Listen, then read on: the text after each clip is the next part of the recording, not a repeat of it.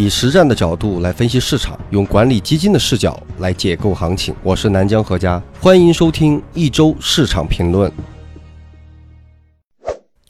各位听众朋友，大家周末好。节目一开始，咱们还是先说一下本周最大的热点的事件和可能会影响盘面波动的，或者已经影响盘面波动的事件，就是本周末宣布了降准。这个具体的情况，咱们随后会在宏观的部分讲到。那本周整个市场运行的主线还是在科技股，咱们说了多次了啊。那么支线活跃的支线分别是核心资产、医药、金融、军工、传媒以及风电。再回顾一下咱们的节目以及在微博上讲的东西啊，主线科技、金融、大台、科技唱戏唱了多半年了，咱们这个问题说了多半年了啊，一直跟。节目的朋友应该知道，那核心资产的反抽啊，两周前、三周前已经说了，调整到什么大概什么位置，核核心资产见底，包括连这些名字都是说了。医药的问题也说过了，专门说过了。金融搭台就不说了。军工阅兵的节奏之前也讲过了啊。剩下两个很有意思啊，传媒，大家都知道，一直跟我，我是长期看空传媒的啊。什么时候说的不再看空传媒了？再去看看那之后传媒的走势。另外就是风电，也在微博上说了，还发了个图，好不好？嗯，你们去看看那个第一点啊，那个图，那个因为微博编辑过啊，你查看已编辑可以看到原来编辑之前是有图的，这是一个小窍门啊。因为有时候不方便多说，好多人说你能不能说直接点？有很多的因素要考虑啊。另外就是像呃这次微博开玩笑问大家说，哎，一句话证明你是咱们的老朋友，你是铁粉。我记得给我印象特别深的有很多朋友啊，都是真的跟的特别的仔细。有一个朋友说的话，我特别啊记得很清楚。他说：“我希望啊，我孩子长大以后，然后给他听你的节目。”我我当时会觉得，一是感动，觉得价值被肯定；二是我也觉得责任更加的重大，而且要注意自己的在三观方面，还有包括就细节到，比如说说话用词吧。对吧？也要有注意自己口头禅什么之类的。然后，因为这个，对吧？我们也许听众没有很多，但是我觉得每一位听众都是非常啊用心的、认真的来尊重我们的节目。那我也是要用心和尊重大家啊。所以本周的运行的主要情况就是这样。那么我们第二项还是用本周的实际走势跟上周我们的节目最后的预测做一个印证和对比。上周我们说下周最大可能运行区间是二七八零到二九八零。我说，哎，不给整数了，给一个这个八零的数。哎，本周开盘二八八六，最高三零幺五，最低二八八六，收盘是二九九九，就是将近三千点啊，超出咱们这个预期大概十几个点吧。啊，本来上期想说个三千点的，可能就完美啊。不过没关系，我觉得重点啊，不在于这几个点位。大家每周我们听这个预测的区间，更重要的是你的心里对市场有数。什么叫有数啊？就是你知道，哦，下周大概趋势就是一个平和震荡，下周有可能要下调，可能要往下调一下，但是总体没有什么大问题，结构性的市场还有机会，拿着好股票不用担心啊，不要加杠杆啊，仓位不要太重啊，或者说现在要完全规避这个市场，在市场真的有这种拐点的时候，我就会告诉大家，好吧？所以重点就是要大家在很多期节目一直。之前跟大家讲，你你一定要有一个预案啊，应该做什么，提前想好预案。而这个预案来自于什么什么逻辑呢？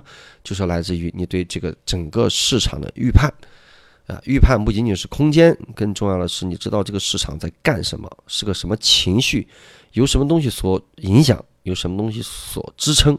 这是我们每周要给大家啊，每次都分别从宏观、中观到微观技术分析来统一给大家讲。啊，就是通过这样的讲解，让大家真正的认识到这个市场的状态在干什么，好吧？所以这是咱们的一个目的。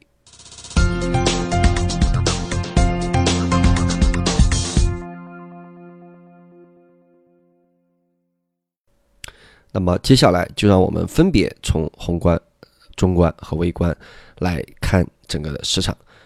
首先，宏观变动上，上周给分六十四分，本周给分六十七分，增加了三分。主要的增加的原因就是周五收盘后宣布降准。那么，央行决定于九月十六号全面下调金融机构存款准备金率的零点五个百分点（括弧啊，这是不含财务公司、金融租赁公司和汽车金融公司）。存款准备金，我相信大家应该知道是什么啊，但是还是有一部分朋友不太知道啊。大概的意思就是说，比如说我们知道银行，大家把钱存进去，那么给你个二点几、三点几、四点几的利息，那银行得赚钱啊。他要把贷款放出去，可能是五个多点、六个多点啊的一个利息。那么这一来一去有一个叫息差，那么他就要赚这个息差的钱。息差是他们的重要来源的这个银行的收入之一。那么存款准备金是什么呢？那你这个啊里边有一百块钱，您不能都给把钱全贷出去吧，全放出去吧？那大家要以集中挤兑，或者有什么金融风险怎么办？所以你得留一部分钱拿来作为准备金，就是防止集中的挤兑啊。你要保持现金流，所以这个存款准备金就是这么一个东西。那么存款准备金调整的意义在什么地方呢？啊，那如果说哎经济各方面啊，哎都呃都比较好、比较热的时候呢，哎就是说你放出去的这个贷款啊就不能放太多。为什么？你放太多经就是经济膨胀。啊，过度的膨胀，然后你准备金又留得很少，那一旦有危机来的话，就比较麻烦。所以特别好的时候呢，反而就是说存款存款准备金率呢，就可能会啊要怎么样？可能就会要高一些啊，去调整你的放贷的力度。那经济不好怎么办？经济不好，企业缺钱。那央行也好，政府也好，都是希望啊，银行能更多的把流动性释放出去，给大家把更多钱带出去，支持一下这些小微企业呀，对不对？这让流动性好一点，那那你的存款准备金呢，就可以往下调一点。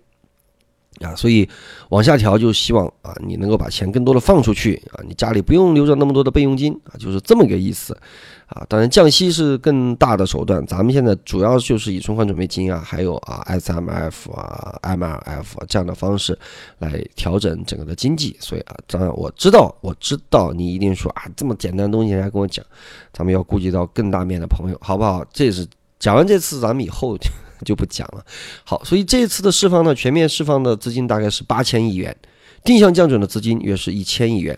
没有全面降准的三类公司呢，不是因为政策不关照，而是因为这三类公司目前的存款准备金已经是金融机构当中的最低水平了啊，大概是百分之六左右。啊，所以这个汽车金融，啊，金融租赁公司以及财务公司是比较低的啊。汽车金融公司就好多，比如你说贷款买奔驰，贷款买宝马，给你个什么几年的什么什么低利率或者零利率啊，就是这样的公司。所以它已经是这个存款准备金已经很低了啊。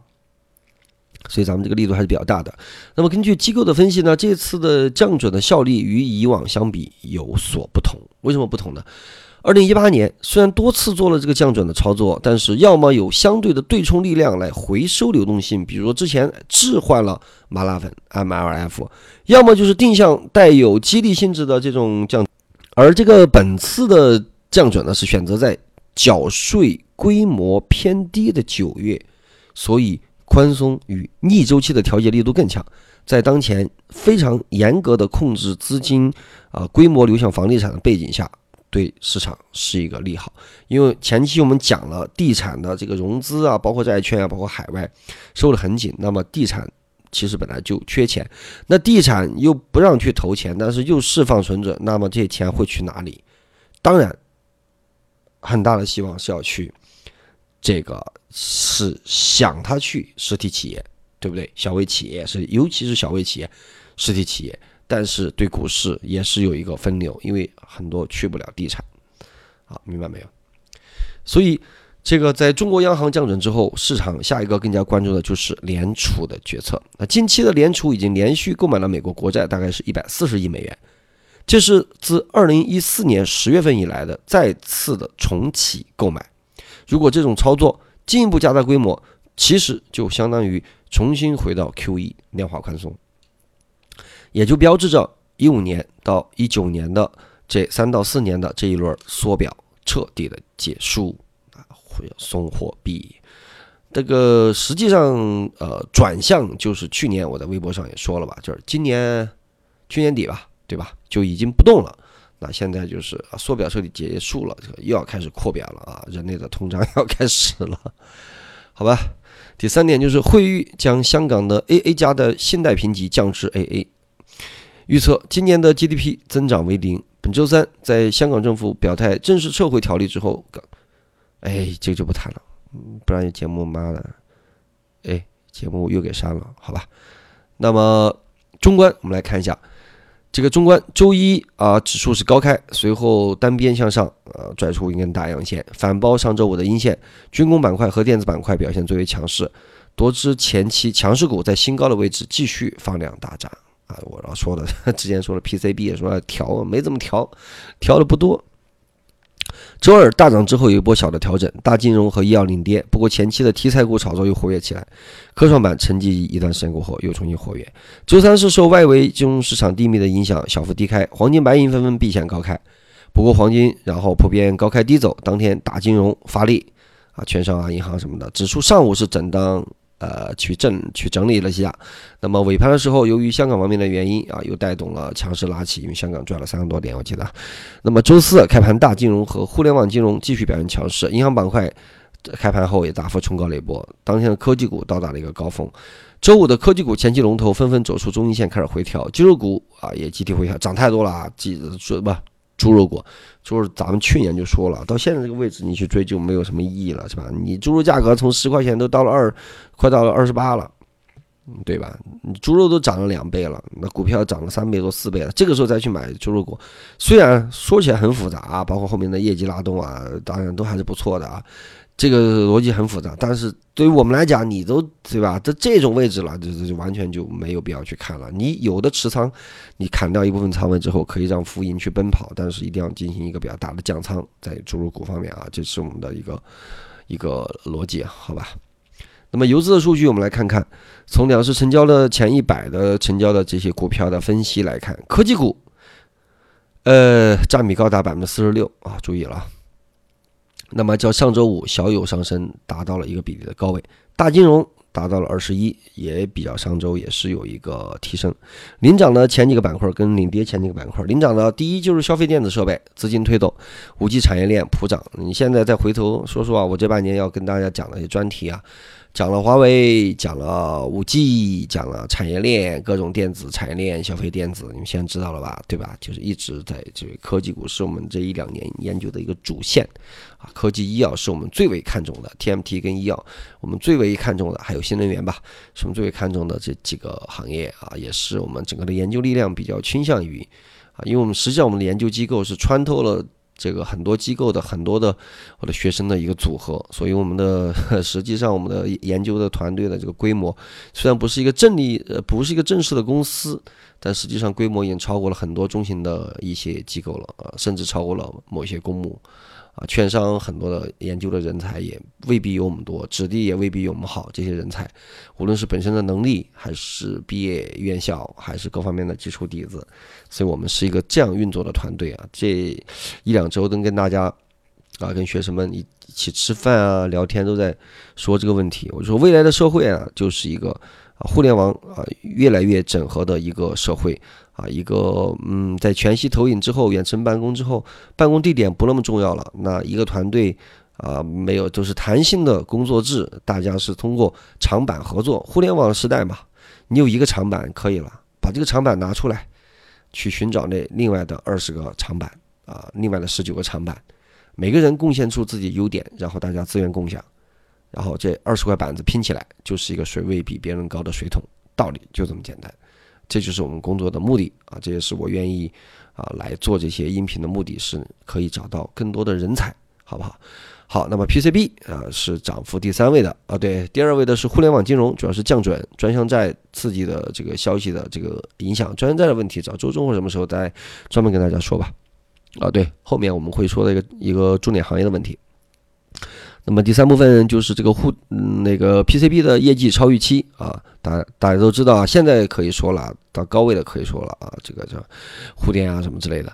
然后这个五 G 的概念啊，也是白马、中兴通讯大幅拉升，带动了五 G 啊。第五是边缘计算，领跌板块贵金属，主要是资金抛售避险资产，因为你市场一好嘛，一好避险这个权重避险的因子降低，避险那么这个不用那么避险了就跌了。猪肉刚刚也说了，就是回调，饮料也是资金调仓到科技板块，开始向科技调。回头你去看看我们的题目啊，提前都有说明。一周最强和最弱的个股归因，强势股当中，大科技最强，占比百分之五十，其中 PCB 占百分之二十，国产软件占百分之二十，五 G 占百分之十。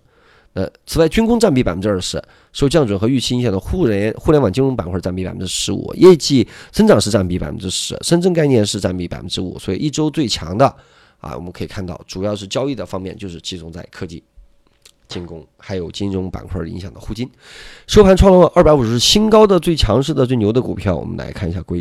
本周的个数为呃六十五家，与上周持平，其中多半是科技、汽车以及半年报业绩增长的个股。啊，创二百五十新低的个股为零。本周五个交易日当中，创二百五十新低，啊，有这个这个这个这个这个有四天都为零啊，所以最近的市场还是不错的。大家又要知道我又要说什么了啊，要注意。哎，本周就就不说了啊，大家知道我的六个字是什么？六个字。那么监管的发函统计一共是五十二份，比上周增加了三份。中报临近尾声啊，数量增多，但是增多的不多啊，所以这次中报质量比较高啊，以后的质量会越来越高。为什么？查的严，查的严的上市公司的造假呀，各方面查的严，罚的狠，你造假的力度就会降低，市场的水质就会澄清。市场的水质一澄清，对不对？好的好，差的差，为什么？它不能好的差，好的差想洗澡。啊，差的好，对吧？呃，想伪造，如果你都猛罚狠罚，怎么办？大家都趋向于真实，趋向于真实怎么办？那好的就是好的，差的就是差的，好的就可以往上涨，差的就不能往上涨，大家资金就会倾向于好的，就这么简单啊！流动性增强了，资金也更愿意进来了，因为你场子干净了嘛，我就敢投这样的东西了！所以是一个良性的循环，这是我们非常开心的这一部分。好吧，机构的这个视角，钢铁评级从回避变成了观望啊。那么产量连续四周下降，使库存压力减缓啊。马上迎来需求的旺季，叠加前期的悲观预期有了一定的释放，九月可能是一个反弹的好时候。逻辑上有瑕疵，但是相对安全一点。这个军工从观望上调到看好，但是明显。这个近期存在高配套的偏好啊，然后刺激军工的弹性，主要是因为一个阅兵的问题啊。但是这个阅兵差不多就炒炒作这个东西啊，真到快月的时候也就差不多了。所以这个啊，这是卖方的啊。那么港口航运用回避上调是看好啊，主要是几个核心的公司。呃，就不说了。中报的业绩，上半年实现规模净利润是十二点三七亿元，四点四亿元，增长是百分之两千多，三百多。因为主要是去年的基数比较低，那运价同比改善，带来了一些盈利的质量。当前航运正在拐点进入一个旺季，叠加 M O 的环保公约的临近，部分动力呢暂时退出，以抢装那个脱硫塔，所以行业的弹性有一步进一步的兑现。一带一路持续以及上海自贸区的扩大，深圳加的改革力度。都有望迎来全球航运的提升啊！BDI 最近是因为已经谈了很久了啊，航运这几年比较惨啊，所以现在航运 A，看来是调高了评级啊，可以去看一下。那半导体有观望是看好，主要是半导体的部分摆摆脱了这个单纯的炒作预期，行业警觉度有所提升啊，所以也是稍微好一点啊。那传媒由观望，上调是看好，本周调的 挺多啊。传媒，我呢是根据直觉啊，这个 现在卖方开始调了。根据最新披露的财报，传媒业绩处于这个调整中，但是游戏和出版业已经开始复苏了。传媒娱乐指数走出了底部形态，资金净流入，评级上调为看好，知道吧？所以以上给出的评级啊，因为是在本周二，因为每周二我们会对。一个评级进行一个汇总，为什么是二汇总呢？因为所有的卖方啊，一般是在周末或者在周一汇总，那我们就是在在周二再做一次汇总跟梳理，啊，所以会延后三四天啊，所以这对应的板块已经有一定涨幅啊，要注意这个节奏，对吧？因为我们节目是周末嘛，对吧？我们节目又不是周二。对不对？这个所以这个没办法，就这一块的机构的视角看市场是根据整个的卖方的评级机构，这个不是我们的评级啊，这是卖方的评级，你给我听清楚了啊，这是卖方的评级，最优秀的卖方的评级，这一系列背后的呃，复杂的设计体系呃就不跟大家讲了啊。呃，那么这个基于评级和估值对比，依然是评级高、估值低的品种还是建材啊？评级低、估值高的品种还是机械设备啊？就是这么一个。那今天有个重点呢，跟大家说一下，一个简单说一下一个重点的行业啊。就上周的中报扫描中，我们提到了说建材股的中报业绩表现优秀。结合近期建材板块再度活跃，我们来说一下总体的建材的情况。因为也有朋友问啊，说，哎，你老说，你老说这个评级高、估值低的这个建材，但是怎么没怎么涨啊？第一，你得提前看这个问题。我们哪次不是提前说一个拐点的问题，对不对？这提前说，你不可能说，哎，我说完马上涨，你以为神仙，对不对？市场也不可能是那么的精准啊，你可能会提前。那你提前的话，它可能半天不动啊，要么会动。为什么？我们跟他说一下。从卖方的整个研究机构来看，就是说这个下半年可能地产链依然是国民经济中最为确定会保持平稳的一环，拉开逆周期调控的大幕啊。虽然说这个地产的总体资金不让流入地产，但是地产这条链总体还是。呃，还是可以，还很稳的，因为业绩能够说明很多的一个资金的问题呢，是你不让这个大幅的资金再继续进行这种扩张性的地产流入是这么一个情况。第二就是竣工的消费端的品种，接下来是预期修复的窗口，呃，下半年可以看到竣工建材实际的需求改善。从细分行业来看呢，水泥行业呢，一九年上半年整个的营收是持续的高增长，啊，前几年的。供给侧，还有现在的这个下半年可能的专项债的这些基建，那么周期品当中，基本面表现最最好的就是水泥。那站在当前角度，机构认为，二零一九年水泥股的投资的核心关键词是后工业化时代的弱周期化的确认，啊，即北方主要是华北啊基建需求预期的扭转，水泥股有望估值是可以重估，继续维持边际好于总量、区域好于全国的判断。重要需要关注一些重点，包括大国大城对应的京津冀、长三角、粤港澳的核心都市圈，未来三年需求都是无忧的啊。基建方面的水泥还是需求无忧的。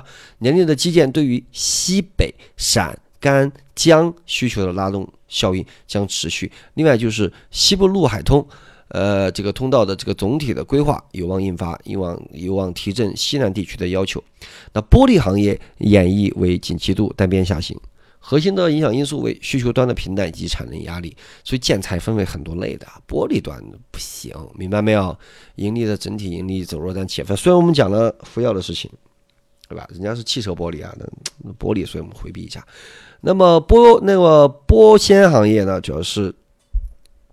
二零一九年的一季度关键词是龙头的盈利底部较历史抬升，走出分化。行业状况是一八年的供给端的集中释放产能还没有消化完毕啊，同时中美的摩擦令因素令两个需求都承压，明显没有？所以整个的这个建材，我们把它细分，你看每个是不一样的。那么消费建材方面呢，to B 端的建材的营收利润大幅增长，表现是明显前于 to C 端，知道吧？所以。to B 端会比较好一点，所以那么建材你就能看出来，首先水泥好一点，消费建材 to B 端的好一点，那对应的标的是什么？自己去研究啊。玻璃跟玻纤这些就回避了。水泥好也说了哪些区域啊，对吧？你这个河北水泥跟跟福建水泥它能一样吗？深圳水泥能跟新疆水泥一样吗？对吧？不一样的啊，这些都要去研究的，好不好？那指数的表现，真宇一百组合在上周涨零点一八，本周涨了三点六七一，现在回到了一点零四六了。上证指数涨了三点九三，创业板中涨了六点三八，哇，厉害！沪深三百涨了三点九二，上证五零涨了三点七八，空头指数都涨了二点七九，目前净值是零点七八一六，好吧？那么空头组的整个空头名单的梳理。目前空头池一共是八百零九只股票，又新增加了四只啊，所以这个有一个问题就是需要说一下。一方面我们看到这个上市公司的这个报告质量在提高，监管方面在减少，但是为什么市场也在走好，创新低的股票也在减少，但为什么空头还是在增加呢？空头名单的票还是在增加呢，对不对？本周新增加了一个并购埋雷的。啊，一个这个一个矿业啊，也是并购埋了一个雷，有一个有个资本运作的，还有一个跨界财务存疑的，修改了四家，其中一个股权被冻结的，又一个被证监会立案调查的，我在微博上说了一声叹息的，还有一个最大的一个汽车经销商，这个可以说退市风险庞大集团。庞大的事儿，微博上有印象的我应该知道，我是去年、前年吧，前年底就说了这个问题，就是，哎，我是微博上说的，是跟学生说的，因为当时啊，我有一个朋友，他们是放债给这个公司。当时这个债券就出现问题，他到北京来专门是来讨这个债的。这个企业债已经啊付不了，不能持续下去的时候，一般就有一些提前的这种预警，所以我们对这个公司是在持续的关注啊。所以这些东西其实好多东西啊，通过各个渠道，就公开渠道啊，不是这种什么私底下这种违规的这种方式，公开渠道是可以整合资源的。比如说我们有做债券的学生。我就跟他说：“我说你要更多的关注公开的债券消息，因为债券是需要交易的嘛，交易都是公开信息来交易嘛。那么你的债好卖还是不好卖？有人说，你看康美那么大的问题啊，买债翻四倍，是翻四倍啊，对吧？你要你赶在那个时候去买人家的债，对吧？富贵险中求，对吧？这些对一般的听众来讲没有。”啊，太多的意义，因为你也因为你也不会去买债啊，买债都是机构的专门的这种交易员，但是我们可以通过整合各个啊这些在金融行业的这些学生的他朋友的能量，去更多的去全方位的去了解这些公司，掌握公司的这个实际的情况，好吧？还有一个实控人跑路的，是个西库吧？啊，什么什么西库不什么西库啊？大家知道了，好吧？那么本周的外资是净流入二百八十亿，日均流入五十六亿，周成交额是两千三百八十三亿，日均是四百七十六亿。本周数据上看，港资在消息面刺激的情况下大肆抢筹，说明港资对于九月的行情还是比较看好的。流入最多的是大金融的板块。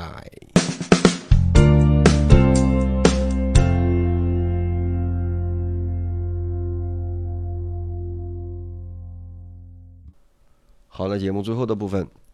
咱们就来预测一下，啊，下周就是两千九到三千一的一个震荡区间，重点还是关注吧。这个科技肯定是要分化了啊。我们上次说了科技分化，现在已经尾盘已经有迹象。为什么？之前就说了，这个占比一定是到了五十左右啊，四十八、五十二是个极值啊。你的科技的占比不能再多了，再多整个板块就会透支了，所以一定是要分化的。然后科技会轮动，那金融也是很多的这种小科技。啊，以前你涨得多的，它肯定有个内部切换，因为增量资金不扩大的情况下，钱一定是在里边轮动的，把一些估值从二十倍炒到四十倍，那就要下来，下来一点点，然后把别的估值低的再炒上去，就是这么一个情况。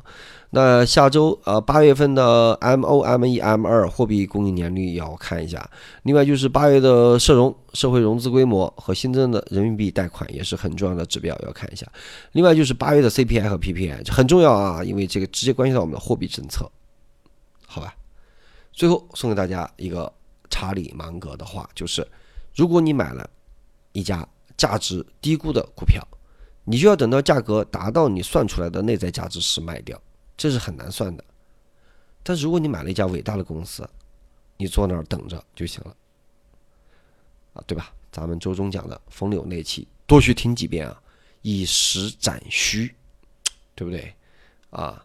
实补虚，虚又虚，好不好？怎么跟道家的这个 哲学体系一样？好，本周咱们就这样。